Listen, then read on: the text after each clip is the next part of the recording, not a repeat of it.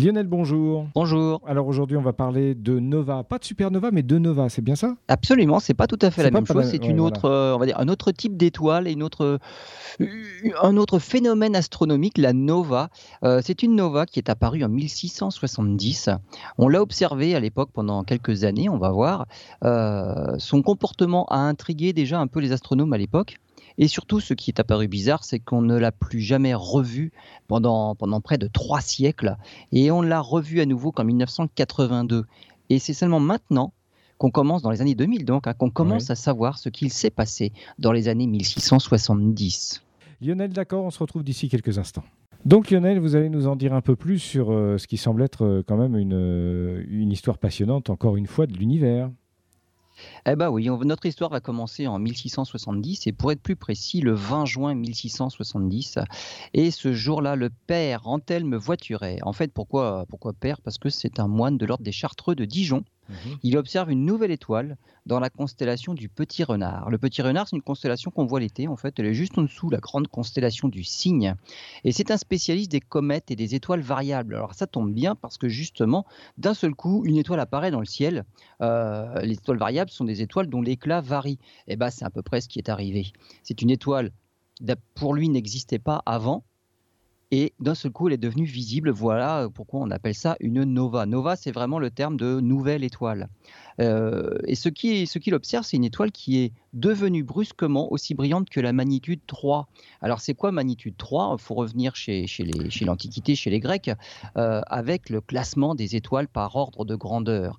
À l'époque, on appelait ça les grandeurs. La première grandeur, c'était les étoiles les plus brillantes, puis deuxième grandeur, troisième grandeur, et ainsi de suite, jusqu'à cinquième, sixième grandeur. Là, on est franchement limite de l'œil, de ce qui est visible à l'œil nu et avec par exemple un ciel qui serait un petit peu pollué par la pollution lumineuse, on ne verrait pas des étoiles de cinquième grandeur. Euh, depuis, on a un petit peu modernisé le terme de grandeur, on est passé en magnitude, et surtout, on a réussi à y associer on va dire, une loi mathématique un petit peu plus concrète. Et on sait passer maintenant facilement de ce qu'on appelait la première grandeur, donc magnitude 1, jusqu'à la magnitude 5, et ainsi de suite. Et donc quand on passe d'une magnitude à la suivante, eh ben, ce sont des étoiles qui sont à peu près deux fois et demi moins brillantes. Donc plus la magnitude est importante, plus l'éclat de l'étoile, plus sa luminosité apparente est faible. Magnitude 5, c'est limite de ce que l'on voit à l'œil nu. Bien évidemment, dans un instrument, qui peut faire 10, 20, 30, 50 cm ou plusieurs mètres pour les instruments professionnels, on voit directement des étoiles beaucoup, beaucoup plus faibles, donc de magnitude bien plus élevée. Et quand on fait de la photographie, alors là, on peut atteindre la magnitude 30, par exemple, pour le télescope Hubble. Donc vraiment quelque chose de, de très, très, très, très faible. Et donc là, ce, ce, père voituré là, euh, il, observe donc une étoile de magnitude 3. Magnitude 3, c'est déjà quand même une étoile assez brillante dans le ciel, là où il n'y avait rien avant. Mmh. Ça, c'était le 20 juin. Le 25 juillet, Johann Evelius. Alors, Evelius, c'était à l'époque un grand cartographe de la Lune. Euh, il la consigne aussi comme un astre de magnitude 2 ou 3.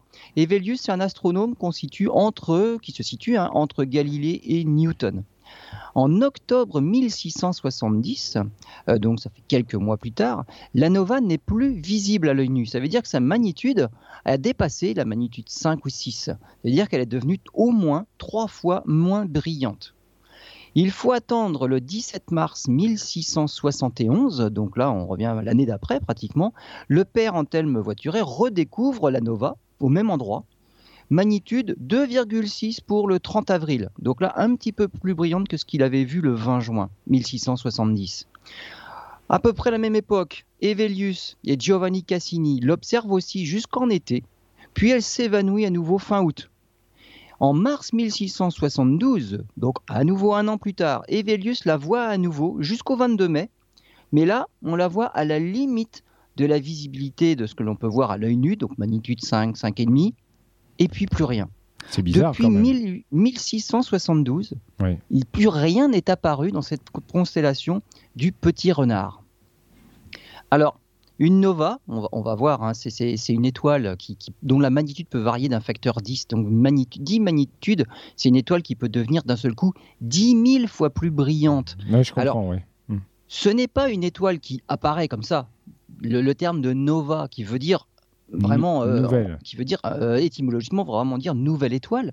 C'est pas vraiment une nouvelle étoile qui vient de naître. C'est juste une étoile qui apparaît visible à l'œil nu, là où l'étoile avant n'était plus visible à l'œil nu parce que sa magnitude était trop faible. Euh, si on prend le cas du Soleil, par exemple, le Soleil, il est vraiment très très brillant, hein, c'est pour ça qu'il fait, il fait, il fait jour. Sa magnitude, comme on parlait des échelles de magnitude tout à l'heure, plus on va vers des nombres élevés, plus c'est faible. Mais des choses qui sont bien plus brillantes que les étoiles les plus brillantes, on peut descendre dans des magnitudes négatives finalement. Euh, avec euh, la Lune, on est à moins, moins, moins 17. Avec le Soleil, on est à moins 27. Donc c'est vraiment très brillant. Mais le Soleil, qui a pour nous une magnitude de moins 27, qui est vraiment extraordinairement brillant pour nous, euh, finalement, si on s'en va un petit peu dans l'espace et on s'éloigne, allez, jusqu'à 30 années-lumière, 30 années-lumière, c'est franchement l'environnement proche. Mais le Soleil, il est plus visible à l'œil nu à 30 années-lumière. Donc c'est une petite étoile finalement. Si on est à 100 années-lumière, le Soleil ne devient plus, visible. Du tout. on, imagine le Soleil deviendrait bon, je ne sais pas pourquoi, par un phénomène physique euh, quelconque, devient 10 000 fois plus brillant. Bah, dans les zones de la Voie lactée où il n'était pas visible, d'un seul coup, il va devenir visible. Mais ça ne veut pas dire qu'il n'existait pas avant, ça veut dire qu'il n'avait pas la, la, luminosité nécessaire pour être visible. Donc, pour une nova, c'est un peu la même chose. C'est que c'est une étoile qui existe, mais qui n'est pas suffisamment lumineuse pour être visible depuis la Terre. Et d'un seul coup, par quelque chose, un phénomène physique, d'un seul coup, elle devient brutalement bien visible. Et puis, ce phénomène s'estompe, elle redevient à nouveau invisible à l'œil nu pour les, terriens, et d'un seul coup quelque chose se passe, et elle est à nouveau visible. Donc c'est une étoile variable, on en a parlé des étoiles variables tout à l'heure, puisque le père Antelme euh, était un spécialiste intéressé aux étoiles variables. Une étoile peut être variable de tout un tas de manières, soit parce que c'est une étoile qui est en train de naître. À l'allumage, on va dire, les étoiles ont quelques soubresauts. Hein, pour s'allumer et puis devenir, on va dire, une luminosité bien régulière, il y a quelques soubresauts qui font qu'elle devient euh, variable, plus ou moins lumineuse. Soit vers la fin de sa vie, Là, c'est l'inverse, ça peut être une supernova. Il y a quelques soubresauts euh, de, d'ondes de choc qui vont allumer des, on va dire, du gaz environnant, elle devient visible, euh, oui, et invisible. Et puis d'un seul coup, avec une supernova, là, il y a une explosion, et là, ça devient vraiment très visible. Soit simplement deux étoiles qui tournent l'une autour de l'autre, et on va dire régulièrement, il y en a une qui passe devant l'autre, qui passe derrière l'autre. Quand c'est la plus brillante qui est cachée par la moins brillante, forcément, il y a une baisse d'éclat. Alors, de la Terre, on voit simplement un éclat qui varie, mais on ne sait pas ce qui se passe physiquement. Bon, ça, on peut le découvrir. Donc, il y a tout un tas de phénomènes qui font qu'une étoile peut être variable, dont la luminosité varie. Et il y a ce, phénomène de nova là, qui fait que d'un seul coup, ça peut devenir mais 10 000 fois plus lumineux. Donc, ce n'est pas rien. Alors, pour avoir une, une nova, on va voir qu'il va falloir euh, deux paramètres. Le premier des paramètres, c'est déjà avoir un, on va dire un système binaire. C'est une étoile double. Il faut à tout prix une étoile, une étoile double pour avoir le phénomène des, étoiles ah, Ce qui explique qu'il y ait ces périodes où on ne la voit pas, c'est ça? Alors, ça, explique au début, on va dire. Ça, expliquerait au, début. Ce qui s'explique mal, c'est pourquoi ça n'a commencé qu'en 1670 et pourquoi ça n'a duré que deux ans. Donc là, on va voir qu'il a dû se passer quelque chose de particulier. Mhm. Donc le premier paramètre, ça va être euh, une, étoile binaire particulière. Et le deuxième paramètre, ça va être euh, l'évolution de ce système binaire qui fait que ces deux étoiles-là n'en sont pas au même niveau dans leur vie. On va voir qu'elles ont évolué différemment et en tout cas pas à la même vitesse. Et donc ces deux paramètres-là, on va voir dans quelle manière ils peuvent jouer pour pouvoir expliquer ce phénomène de nova. Très bien, on se retrouve dans quelques instants. Voilà Lionel, on va poursuivre cette émission consacrée justement à une euh, étoile bien particulière, une nova. Alors rien à voir avec une supernova, vous l'expliquiez euh, précédemment. Euh, et vous étiez en train de nous énoncer les conditions qui font qu'on peut avoir une nova. Voilà, c'est ça. Notamment un système d'étoiles binaires très particulier. Absolument. Alors, les étoiles binaires, alors ça tombe bien, c'est que la majorité des étoiles dans le ciel sont des étoiles binaires. Euh, plus de la moitié sont des étoiles qui vivent en couple, contrairement au Soleil qui est tout à fait solitaire. Mmh. Le premier paramètre pour fabriquer une nova dans un système binaire, c'est l'excentricité.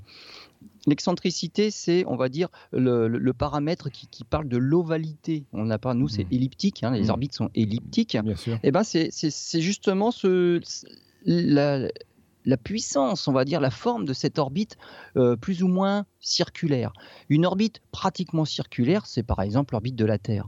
Entre le point le plus proche et le point le plus éloigné du Soleil, il n'y a que 5 millions de kilomètres d'écart. Alors 5 millions sur 150 millions de kilomètres, c'est trois fois rien, c'est 3%. Donc la Terre a pratiquement une orbite circulaire. Ce qui expliquerait par exemple pourquoi ce n'est pas du tout une variation de distance au Soleil expliquerait nos saisons. Parce que finalement, on s'en approche pas tant que ça et on s'en éloigne pas tant que ça. On est à peu près toute l'année à la même distance, à 3% près. Et surtout, ce qui expliquerait pas, c'est que on est au point le plus proche au début janvier et au point le plus éloigné début juillet. Donc c'est pas c'est pas en janvier qu'on a l'impression qu'il fait le plus chaud, alors qu'on est un tout petit peu plus près qu'au mois de juillet. Donc c'est cette excentricité là. Donc on voit que la Terre a une orbite pratiquement circulaire, une excentricité très faible. Euh, si on prend Pluton par exemple, alors Pluton c'est tout à fait particulier. C'est aussi ce qui a fait que Pluton c'était pas une vraie planète, c'est que son orbite était trop particulière. Euh, excentricité énorme, il y a une variation de 40% entre son point le plus éloigné et son point le plus proche. Elle s'en éloigne à 7 milliards et demi de kilomètres, mais elle s'en approche à 4 milliards et demi. Donc il y a 3 milliards de kilomètres d'écart. Donc ça c'est énorme. Pour une supernova, euh, euh, pour une nova, pardon, ah pour, pour un système binaire qui va créer une nova, il nous faut un système justement avec une très forte excentricité.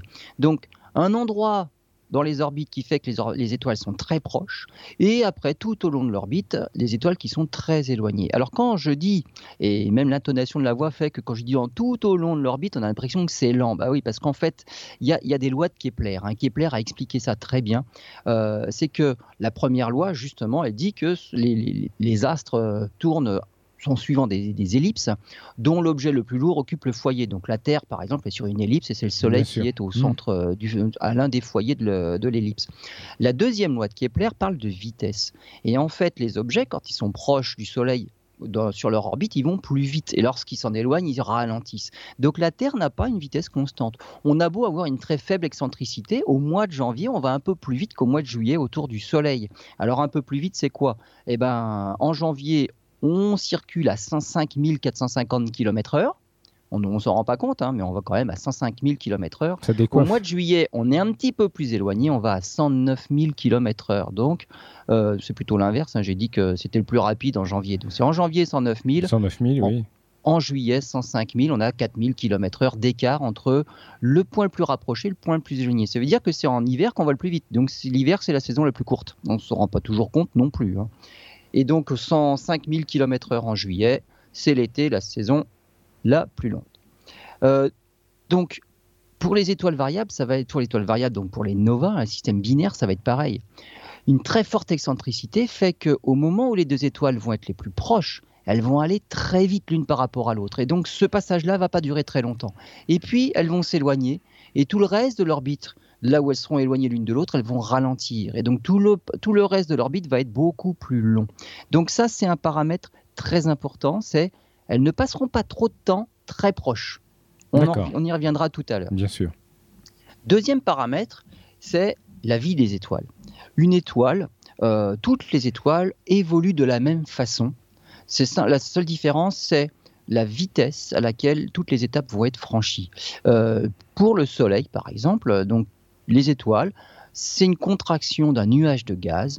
Lorsque le nuage est suffisamment comprimé, il fait chaud, la pression est intense, euh, et le Soleil, au cœur du Soleil par exemple, il y a 15 millions de degrés. À cette température-là, 15 millions de degrés et une pression pharaonique, les atomes d'hydrogène arrivent à fusionner pour fabriquer des atomes d'hélium. Et pour le Soleil, à chaque seconde, il y a 332 millions de tonnes d'hydrogène qui fusionnent pour devenir 632 euh, millions de tonnes. On peut, se tromper, hein, vu les quantités. Il en manquait un petit peu. Il en manquait 632 millions de tonnes d'hydrogène qui fusionnent pour devenir 628 millions de tonnes d'hélium. Il y a une petite différence, il y a 4 millions de tonnes de différence, ce qui paraît peu pour le Soleil. 4 millions de tonnes, mais à chaque seconde. Là, ce que je suis en train de vous dire, c'est à chaque seconde, 632 millions de tonnes d'hydrogène deviennent 628 millions de tonnes d'hélium. Le Soleil perd à chaque seconde 4 millions de tonnes. Et ces 4 millions de tonnes qui sont perdues, en fait, c'est de l'énergie.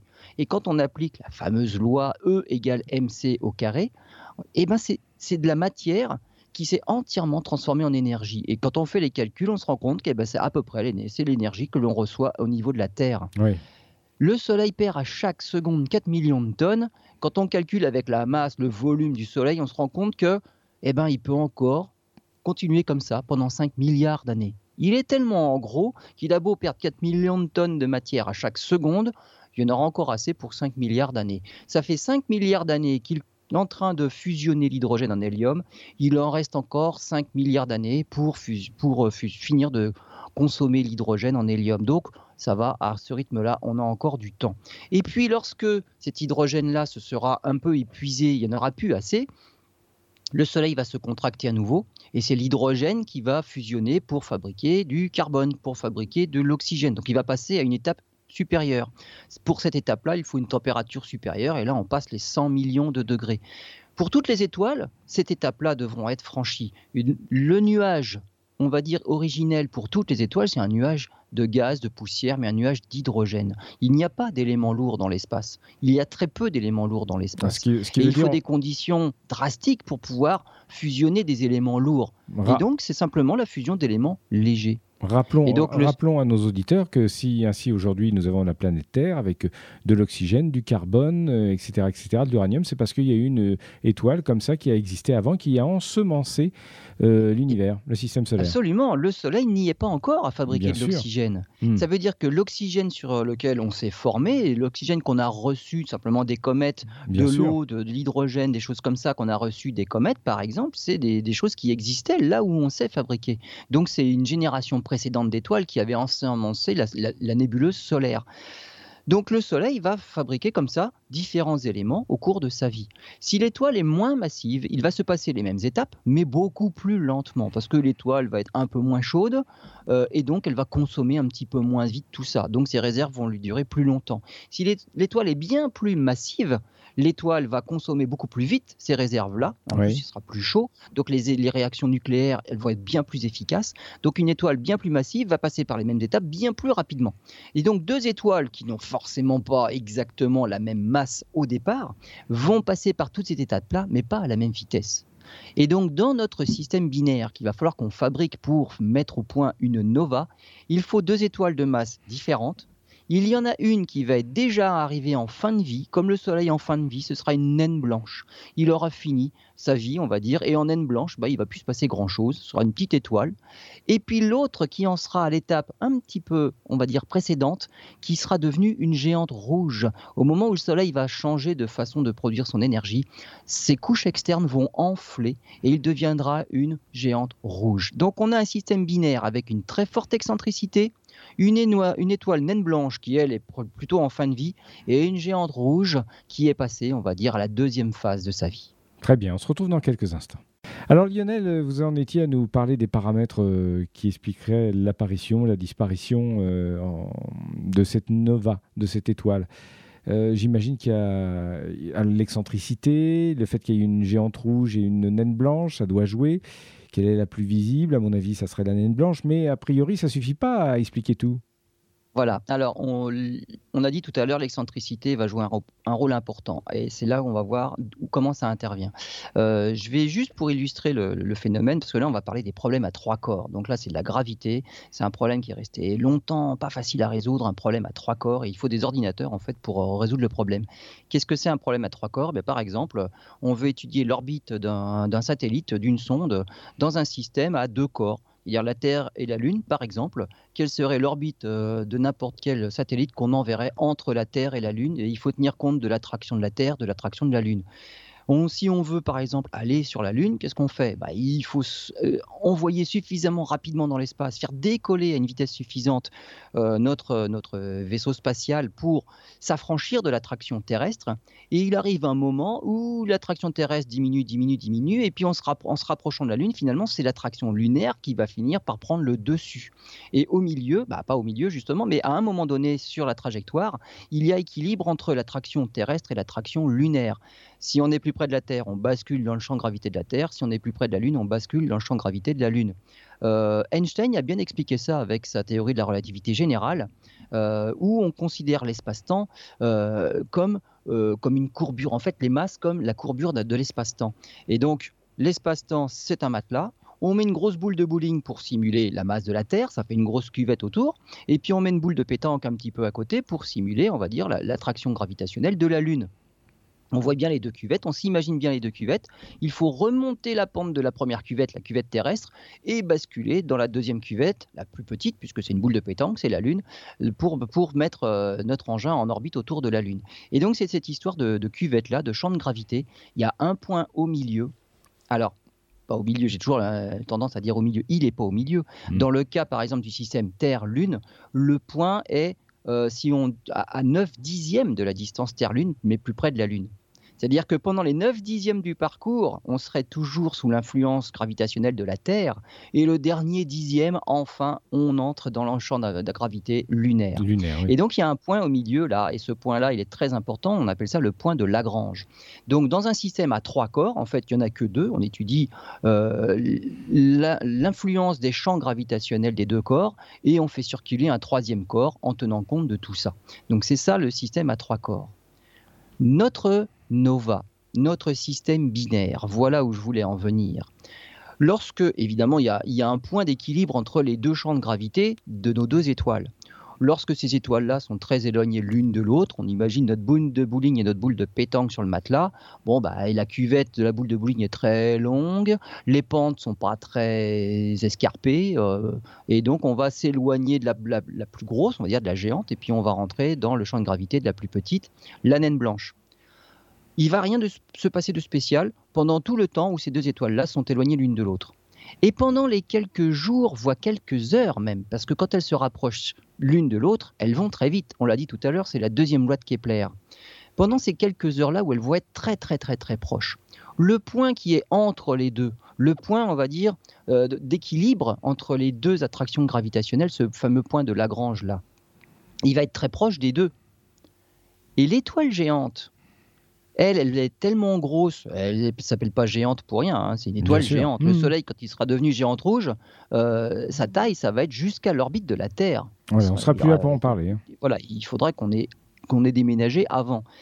Et donc, cette géante-là va être tellement grosse que ce point-là, finalement, eh ben, rien que sa, surface externe va l'atteindre. Cette surface-là, elle va remplir tout ce, tout ce champ, tout ce puits gravitationnel. La cuvette là que forme la boule de bowling, finalement, elle sera entièrement remplie par la matière de l'étoile. Et c'est sa matière à elle qui va finir par être bah, attirée par la naine blanche. Elle va basculer de l'autre côté. Parce que ce point-là d'équilibre gravitationnel, comme les étoiles sont proches l'une de l'autre, et eh ben ce point-là, il est même à l'intérieur de la grosse. Donc ça attire la, géante rouge. Et eh ben la matière va simplement basculer par ce, par ce point-là d'équilibre, et cette matière-là va s'enrouler autour de la petite naine blanche. Elle va s'enrouler autour, elle va être compactée, compressée et échauffée par la petite parce que la petite va reprendre de la masse du coup. Elle va accélérer la matière, ça va former un disque et une matière qui va s'échauffer.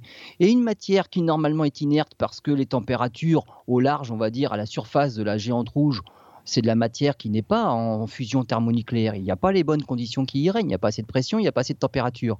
Mais cette matière-là est attirée par la naine blanche.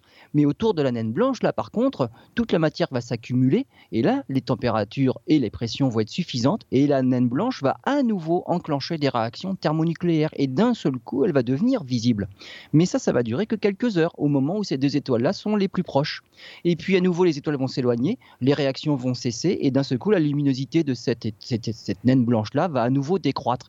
Et pendant la majeure partie de leur orbite, elles seront suffisamment éloignées, les deux étoiles seront à nouveau, elles auront récupéré leur luminosité d'antan. Voilà. Et donc c'est pour ça qu'une nova apparaît, là où avant c'était pas assez lumineux, mais c'est simplement c'est pendant les quelques heures, les quelques jours où les deux étoiles sont proches, la petite naine blanche a réussi à attirer la matière de la géante rouge. Hmm. Et ça a réenclenché les réactions nucléaires. Elle est devenue à nouveau visible parce qu'elle s'est réallumée. Et nous, on la voit de chez nous. Donc c'est ça le phénomène de nova. Et c'est ça qu'on pense, enfin c'est ça que l'on pensait en tout cas, avoir vu en 1670 et jusqu'en 1672. Alors ce phénomène-là, euh, comment il peut s'arrêter? Parce que finalement, il s'est arrêté pendant plus de trois siècles. On l'a revu en 1982. Enfin, on a revu. On a revu quelque chose en 1982. Comment ça peut s'arrêter ce phénomène-là? Ben, Lorsque la géante rouge n'est plus assez géante, on va dire, pour atteindre ce fameux point d'équilibre gravitationnel, ce point de Lagrange L1, là, entre les deux. Euh, si la géante rouge n'est plus assez grande, sa matière n'atteint plus ce point-là, donc elle reste dans sa cuvette à elle et elle ne franchit pas la frontière pour tomber en orbite autour de la petite. Donc là, effectivement, ça peut, ça peut se produire et donc ça pourrait s'arrêter. Ce qui est étonnant, c'est que ça n'ait duré que deux ans. C'est-à-dire qu'on l'a vu apparaître en 1670, on l'a vu à nouveau apparaître en 71 et 1672, et puis plus rien pendant, pendant 300 ans. Ce ne sont pas des instruments. la géante hein. rouge n'était plus géante. Oui, ils sont pas simplement. Ça peut pas être une question d'instrument aussi de précision Non, pas du tout. Non, puisque les instruments allaient de toute façon, euh, la technologie euh, progressait. Donc, hmm. euh, si on était capable de voir en dans les années 60, 1670, on l'aurait vu les siècles après, et on n'a rien vu pendant plus de trois siècles. Donc, c'est une nova, donc c'est resté mystérieux. Hein, C'était le mystère de la nova de 1670, jusqu'à ce qu'on la voit réapparaître. Alors pas tout à fait. En 1982, en fait, on a retrouvé les traces de cette euh, bah, de ce qui s'est passé en 1672 finalement. On a observé à cet endroit-là, dans la constellation du Petit Renard, une nébuleuse planétaire bipolaire. Alors une nébuleuse planétaire, ça c'est la fin de vie d'une étoile. Ah, donc là, effectivement, on s'est dit, si on a une nébuleuse planétaire, c'est que 1672, ça a été la fin de quelque chose. Et une nébuleuse planétaire, c'est une étoile qui envoie dans l'espace ses couches externes. Et la bipolaire, en plus, qui prouve que c'était bien, on avait bien affaire à une étoile binaire. Donc il n'y a que des étoiles binaires qui peuvent donner cette forme de sablier là aux enveloppes extérieures quand elles explosent. Mais on va voir que c'était une nébuleuse planétaire tout à fait bizarre et qu'en fait, on n'a peut-être pas été en présence d'une nova à la fin du XVIIe siècle. Eh bien voilà, le suspense est relancé. On se retrouve d'ici quelques instants. Voilà, jusqu'à maintenant dans cette émission, euh, Lionel nous avait expliqué comment se crée une nova, comment on a pu l'observer. Enfin, on pensait que c'était comme ça, mais en fin de compte, il y, a plein de paramètres euh, qu'on ne connaissait pas qui sont intervenus. Euh, c'est ça Je me suis bien expliqué ou c'est un peu confus? Je vais bah, recommencer C'est à, peu près ça. Hein. Donc cette nova-là, on, vient de se rendre compte, on s'est rendu compte en 1982, et puis on va voir avec les, différentes campagnes d'observation euh, par la suite, que finalement en 1672, ça a été la fin de ce système binaire-là, et c'est bien pour ça qu'on n'a pu rien observer pendant trois siècles. 1982, on observe les restes, les traces, on appelle ça les rémanents. Euh, donc c'est les traces de l'explosion du système en tout cas, une bonne partie des couches extérieures des étoiles s'est retrouvée dans l'espace. Et donc, depuis, il n'y avait plus assez de matière pour réenclencher la nova. Avec nos télescopes actuels, donc, on a pu observer ça. Alors, pas des télescopes optiques. Pour observer ce qui s'est passé à l'époque, on a utilisé des télescopes millimétriques et submillimétriques. C'est-à-dire dans, dans, le spectre euh, électromagnétique, il y, a, le visible, hein, qui, le bleu, le rouge. Plus on va vers les grandes longueurs d'onde, donc le rouge, l'infrarouge. Et si on continue, on va dans les ondes radio et hmm. les ondes submillimétriques. Bien sûr. Plus on va vers les grandes longueurs d'onde comme ça, plus on observe l'univers mais froid. Donc on, peut observer des poussières des poussières froides. Euh, si on va vers les longueurs d'onde les plus courtes, on observe l'univers chaud, donc les phénomènes les plus énergétiques, euh, la matière qui rayonne autour des trous noirs, qui émettent dans les rayons X par exemple. Donc là, c'est vraiment quelque chose d'énergétique. Donc là, on va plutôt, c'était, on, va voir ce qui reste, et les restes, c'est devenu froid parce que c'est plus éclairé par rien du tout. Euh, il n'y a, plus d'énergie pour les faire s'allumer. Donc c'est froid. Hmm. Et on a observé effectivement des molécules. alors c'est dans, le domaine du submillimétrique qu'on est capable d'observer des molécules, par exemple la molécule d'ammoniac. Euh, on a observé des gaz dont la température se situe entre 8 et 22 Kelvin. Donc c'est très très très froid. la température Kelvin, le 0 Kelvin, c'est moins 273 degrés. Il n'y a, pas, a pas plus froid parce que c'est vraiment déjà l'absence de mouvement de la matière, on est à 0. Donc c'est l'échelle des degrés absolus, ça va de 0 jusqu'à beaucoup.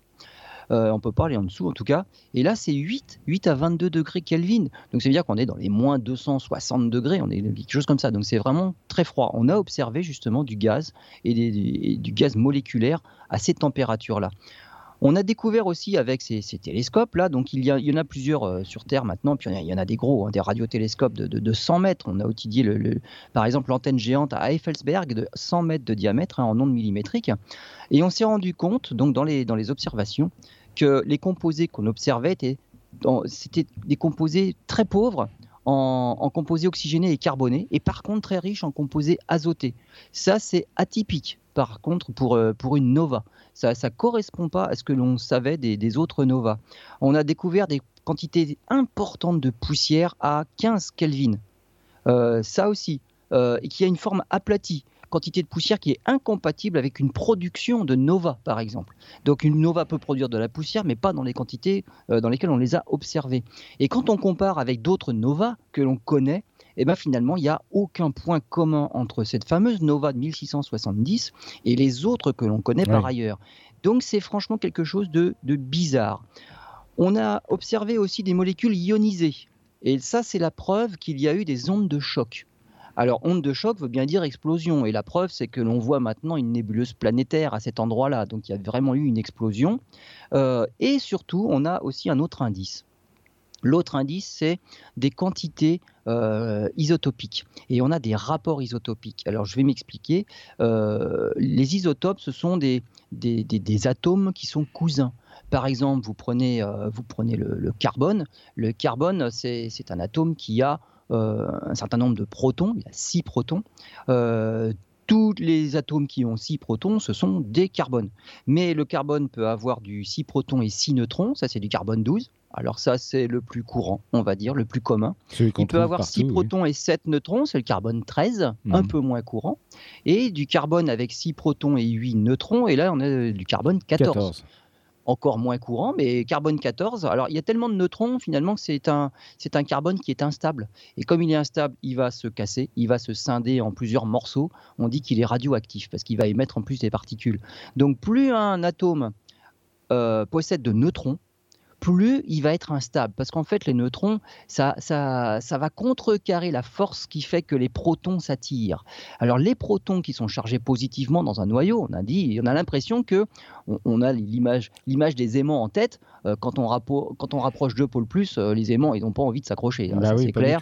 On a du mal à les faire se toucher parce qu'il y a des pôles plus. Bah parce que ça, c'est, on va dire, l'énergie magnétique. L'énergie magnétique va, être capable de contrecarrer la gravitation.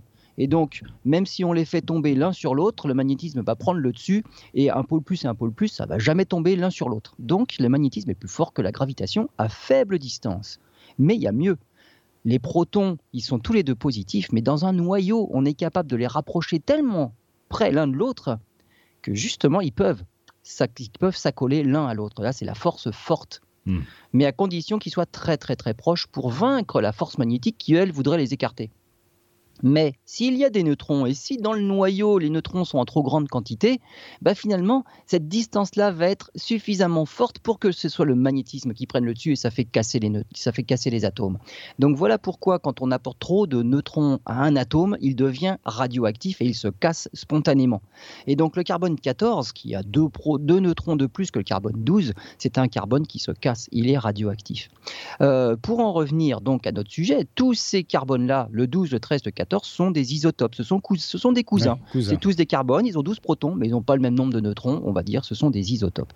Quand on mesure les rapports entre justement ces isotopes-là, le carbone 12 sur le carbone 14, euh, l'oxygène 16 sur l'oxygène 18 ou l'azote 14 sur l'azote 15, eh ben, ça nous donne tout un tas d'indices sur euh, les conditions qui règnent là où, euh, où se trouvent ces éléments-là.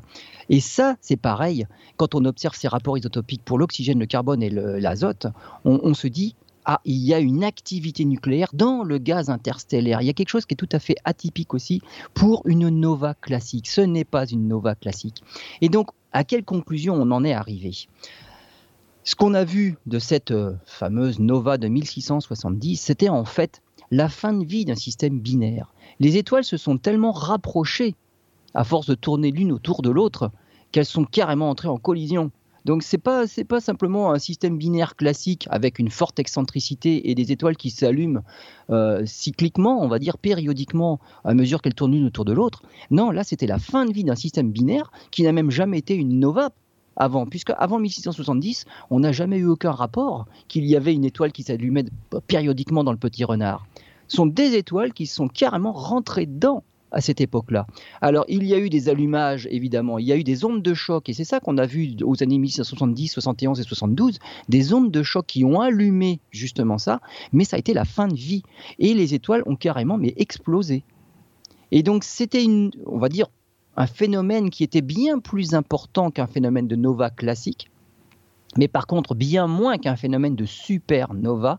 Là, c'est une, étoile très massive qui arrive en fin de vie et qui explose toute seule. Ça, c'est en tout cas pour les supernovas de type 1. Donc ça, c'est quelque chose de particulier, un phénomène rarissime de collision entre deux étoiles, même, mais des étoiles de masse normale. On pense même qu'il n'y avait pas d'histoire de naine blanche ou d'histoire de géante rouge. Deux étoiles de masse normales, comme le Soleil, mais qui se sont rentrés dedans. Et donc ça, c'est un phénomène rarissime. Et le fait que ça a explosé, ça a dispersé dans l'espace les enveloppes stellaires. Il en reste juste des noyaux qu'on n'arrive même pas à voir euh, avec nos télescopes dans le domaine visible. Mais on observe les enveloppes gazeuses, voilà ce qu'il en reste. Et voilà ce qui s'est passé en 1672. C'est la collision entre deux étoiles. Voilà, phénomène rare, mais phénomène euh, scientifiquement ô combien riche en, pour la recherche et pour euh, l'explication de la vie de, l'univers. Absolument, puisque c'est d'autant plus important pour, l'étude en fait de l'évolution stellaire, c'est que ça arrive, mais c'est rarissime que deux étoiles se percutent. Même alors que l'on voit dans l'espace des collisions entre galaxies, des galaxies qui s'interpénètrent, ça c'est un phénomène courant, même au plus fort de la collision entre deux galaxies, les étoiles ne se percutent même pas, tellement il y a de la place finalement dans l'espace mhm. entre deux étoiles. Bah là, ces deux-là, elles se sont retrouvées à la fin du XVIIe siècle et elles se sont percutées. Très bien Lionel, merci beaucoup pour cette passionnante émission. On se retrouve bientôt pour un, ben, pour un nouveau sujet.